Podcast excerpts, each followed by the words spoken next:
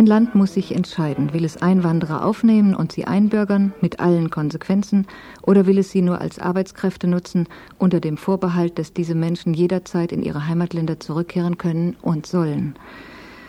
Die Heimat in Europa zu verlassen, um nach Australien zu reisen, wo einem Arbeit versprochen wird und Einkommen für die ganze Familie, ist gewiss schwerer, als den kürzeren Landweg nach Deutschland zu nehmen.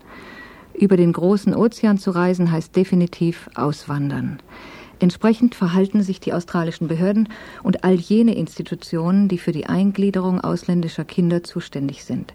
Astrid Springer hat auf einer Reise durch Australien solche Schulen besucht und erläutert das australische Modell an einer Grundschule.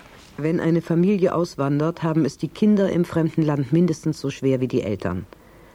Australien kennt dieses Problem zur Genüge. Seit seiner Gründung vor 200 Jahren bis heute ist es ein Einwanderungsland geblieben.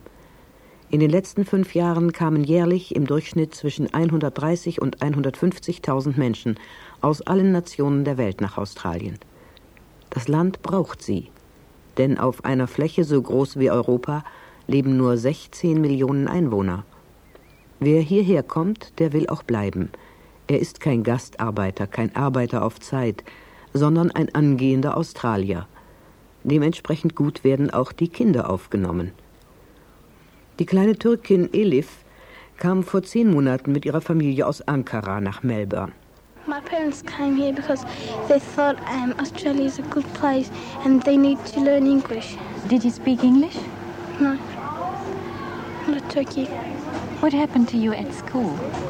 At school, um, I learn English. Meine Eltern sind hierher gekommen, weil sie glaubten, dass Australien ein schönes Land ist. I learn English. Sie müssen halt Englisch lernen. Konntest du schon. Englisch? Nein, nur Türkisch. Und wie ging's dir in der Schule?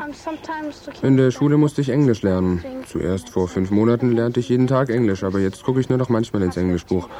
Manchmal mache ich Mathe und andere Schularbeiten. Es war schwer für mich ganz am Anfang, aber jetzt nicht mehr. Und du bist gerne in Australien? Ja, ich liebe es. Elif spricht stellvertretend für viele Einwandererkinder, die kaum im Land sehr schnell Gefallen an der neuen Heimat finden. Die Schule hat daran entscheidenden Anteil. Diejenige, die Elif besucht, heißt Brunswick North Primary School. Sie liegt in einem Stadtteil Melbournes, der überwiegend von Ausländern bewohnt wird. Neben Arabern und Griechen stellen Türken die stärkste Gruppe. Brunswick North ist einer der sozialen Brennpunkte Melbournes. Ein Viertel der Bevölkerung ist arbeitslos.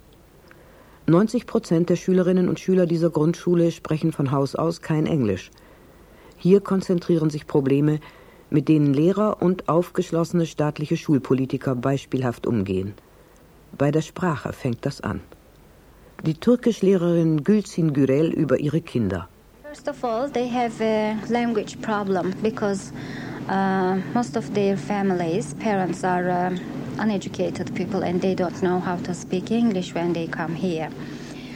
In erster Linie haben sie Sprachprobleme, denn meistens sind ihre Eltern einfache Leute, die bei ihrer Ankunft noch kein Englisch sprechen.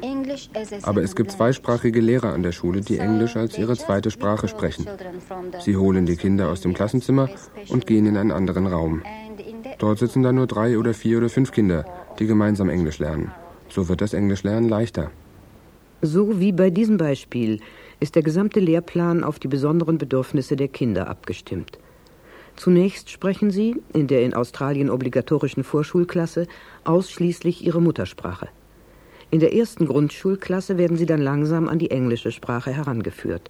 Das bedeutet, in drei von sieben Schulstunden täglich sprechen sie Englisch.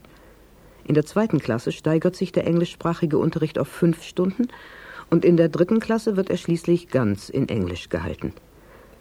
28 Lehrkräfte stehen in Brunswick North für ca. 300 Kinder zur Verfügung. Alle Lehrer, auch die, die andere Fächer geben, wie zum Beispiel Mathematik oder Kunsterziehung, sprechen zwei Sprachen. Der Lehrer zum Beispiel mit Griechisch als zweiter Sprache unterrichtet an zweieinhalb Tagen der Woche Mathematik in Englisch und an den restlichen zweieinhalb Tagen Mathematik in Griechisch. Niemand erwartet in der Schule von den Kindern, dass sie sich dem Unterricht anpassen, sondern der Unterricht passt sich ihnen an. Deshalb ist auch die Arbeit in kleinen Gruppen so wichtig. Das Schulgebäude von Brunswick North, ein hufeisenförmiger Bau, hat mindestens ebenso viele kleine Räume, bevorzugt an Treppenabsätzen, wie große Klassenzimmer.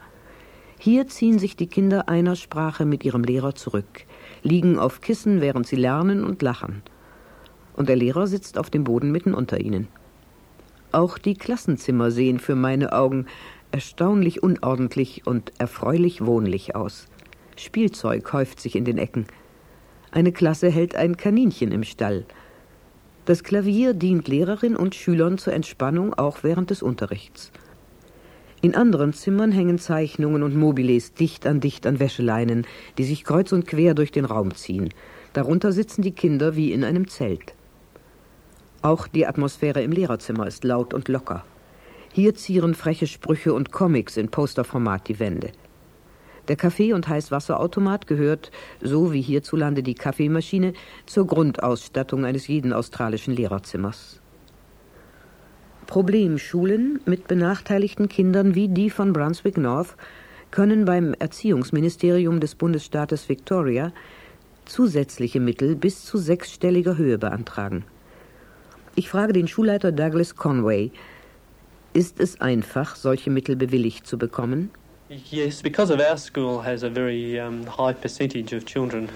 Ja, denn unsere Schule hat einen hohen Anteil von Kindern, die aus fremdsprachigen Familien kommen. Unsere Schule ist sozusagen ein Modell mit besonders viel Sprachlehrern und anderen Unterrichtshilfen für diese Kinder. Die türkische, arabische und jede andere ausländische Gemeinschaft unterrichtet in ihrer eigenen Sprache außerhalb der Schulzeit, am Samstag oder nach Schulschluss, genau wie in der Bundesrepublik. Es gehört zu den zusätzlichen Anstrengungen Australiens für seine fremdsprachigen Kinder, dass Erfahrungen aus dem Bereich dieser und der staatlichen Schulen zusammengetragen und ausgewertet werden. Dafür steht auf dem Schulgelände von Brunswick North ein ganzes Gebäude zur Verfügung. Douglas Conway We have an ethnic schools resource center in the school. It is a library and it's aimed more at teacher reference material with ideas for teaching wir haben ein Ethnic School Resource Center. Es ist eine Bibliothek. Sie soll den Lehrern als Ideenlieferant für ihren Unterricht dienen. Sie bietet die Möglichkeit, besondere Anregungen zu fotokopieren. Es ist eine Sammelstelle für Unterrichtsmaterial, das im Laufe der Zeit bei der Unterrichtung ausländischer Kinder entwickelt wurde. Neues Material kann uns zugeschickt werden und wird aufgehoben und steht auch für einen größeren Kreis von Lehrern bereit. Nach Douglas Conways Überzeugung müssen Kinder partnerschaftlich von Schule und Eltern erzogen werden. Was bei uns auch zum Schulalltag gehört, betreibt Brunswick North mit besonderem Nachdruck, den Kontakt zu fördern zwischen ausländischen Eltern und Schule. Elternsprech- und Informationstage, gemeinsame Feste, eine Schulzeitung in vier Sprachen und ein Schulbeirat gehören dazu, in dem neben Eltern und Lehrern auch Vertreter der ausländischen Gemeindegruppen mitbestimmen. Lehrer der Schule gehen auch zu deren Versammlungen, stehen den Eltern dort Rede und Antwort und, wann immer erforderlich, auch als Dolmetscher zur Verfügung. Die Grundschule von Brunswick North bietet den Eltern außerdem einen besonderen Service.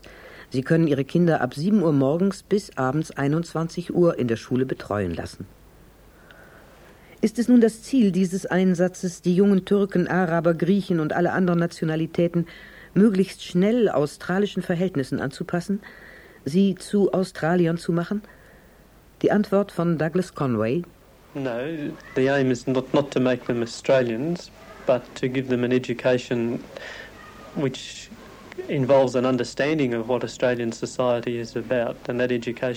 also. Nein, es ist nicht das Ziel, sie zu Australiern zu machen, sondern sie so zu erziehen, dass ein Verständnis für die australische Gesellschaft entsteht. Das ist eine Erziehung, die auch vor ihrer eigenen Kultur Respekt hat. Wir versuchen zu erreichen, dass das Kind einerseits Respekt für die eigene Kultur hat und sie auch aufrechterhält und andererseits auch die australische Kultur versteht. Durch diese Erziehung ermöglichen wir den Kindern ihren Platz in der Gesellschaft zu finden. Was das ganz praktisch in der Schule für die türkischen Kinder bedeutet, sagt Gülsin Gürel. It is not only teaching Turkish in the classroom, it is maintaining the culture in the classroom, What traditions. For example, our customs. We are Muslim people Nicht nur die türkische Sprache muss in der Klasse unterrichtet werden, auch die türkische Kultur muss erhalten bleiben.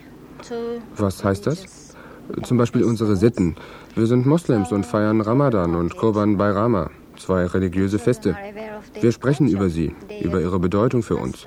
Die Kinder sind sich ihrer Kultur, ihrer Sitten, ihrer Tradition bewusst, wie sie sich verhalten, was sie erwarten, und das ist sehr gut. Die westliche Kultur und die muslimische beispielsweise. Ist es überhaupt denkbar, dass Menschen, dass Kinder in zwei so unterschiedlichen Kulturen leben und in beiden zu Hause sind? I believe it is possible. It depends on the parents. If they are confident and if they have self-esteem, the other people will respect the Turkish children. Ich glaube, dass es möglich ist. Es hängt von den Eltern ab. Wenn sie selbstbewusst sind und Selbstwertgefühl haben, werden andere Leute sie respektieren. Aber wenn sie die Bedeutung ihrer eigenen Kultur verleugnen, werden die Leute sie nicht respektieren. Sie sollten also zuerst ihre eigene Kultur wertschätzen und wenn sie dann die zweite Kultur ebenso respektieren, dann werden die Leute sie mögen und alles wird geregelt sein. Australien und seine liberale Politik macht es den Einwanderern leicht. Gülzin Gürel zum Beispiel ist überzeugte Türkin und überzeugte Australierin. Sie lobt ihr neues Heimatland und sagt, niemand wird benachteiligt, alle haben die gleichen Rechte. Die Besucherin aus Deutschland mit geschärftem Ohr für rassistische Untertöne konnte in Australien keine solchen hören, weder an den Schulen noch privat in der Nachbarschaft, noch im Einkaufsviertel, wo Vietnamese, Türke, Syrer, die Italienerin und der Libanese friedlich nebeneinander ihre Geschäfte führten. Gleiche unter Gleichen sind auch die Kinder verschiedener Nationen an der Grundschule von Brunswick North. Der Schulleiter Douglas Conway A typical example is uh, three Arabic boys coming from Lebanon straight to school in Australia. Ein typisches Beispiel. Drei arabische Jungen kamen aus dem Libanon direkt nach Australien in die Schule. Die beiden Jüngeren wollten nicht, weil sie kein Englisch konnten. Aber hier, als sie erstmal in der Schule waren, gewöhnten sie sich sehr schnell ein, weil sie andere Schüler sehen konnten, die außer Arabisch ganz verschieden gut Englisch sprachen. Das finden die Kinder dann akzeptabel und finden auch sich selbst eher akzeptiert.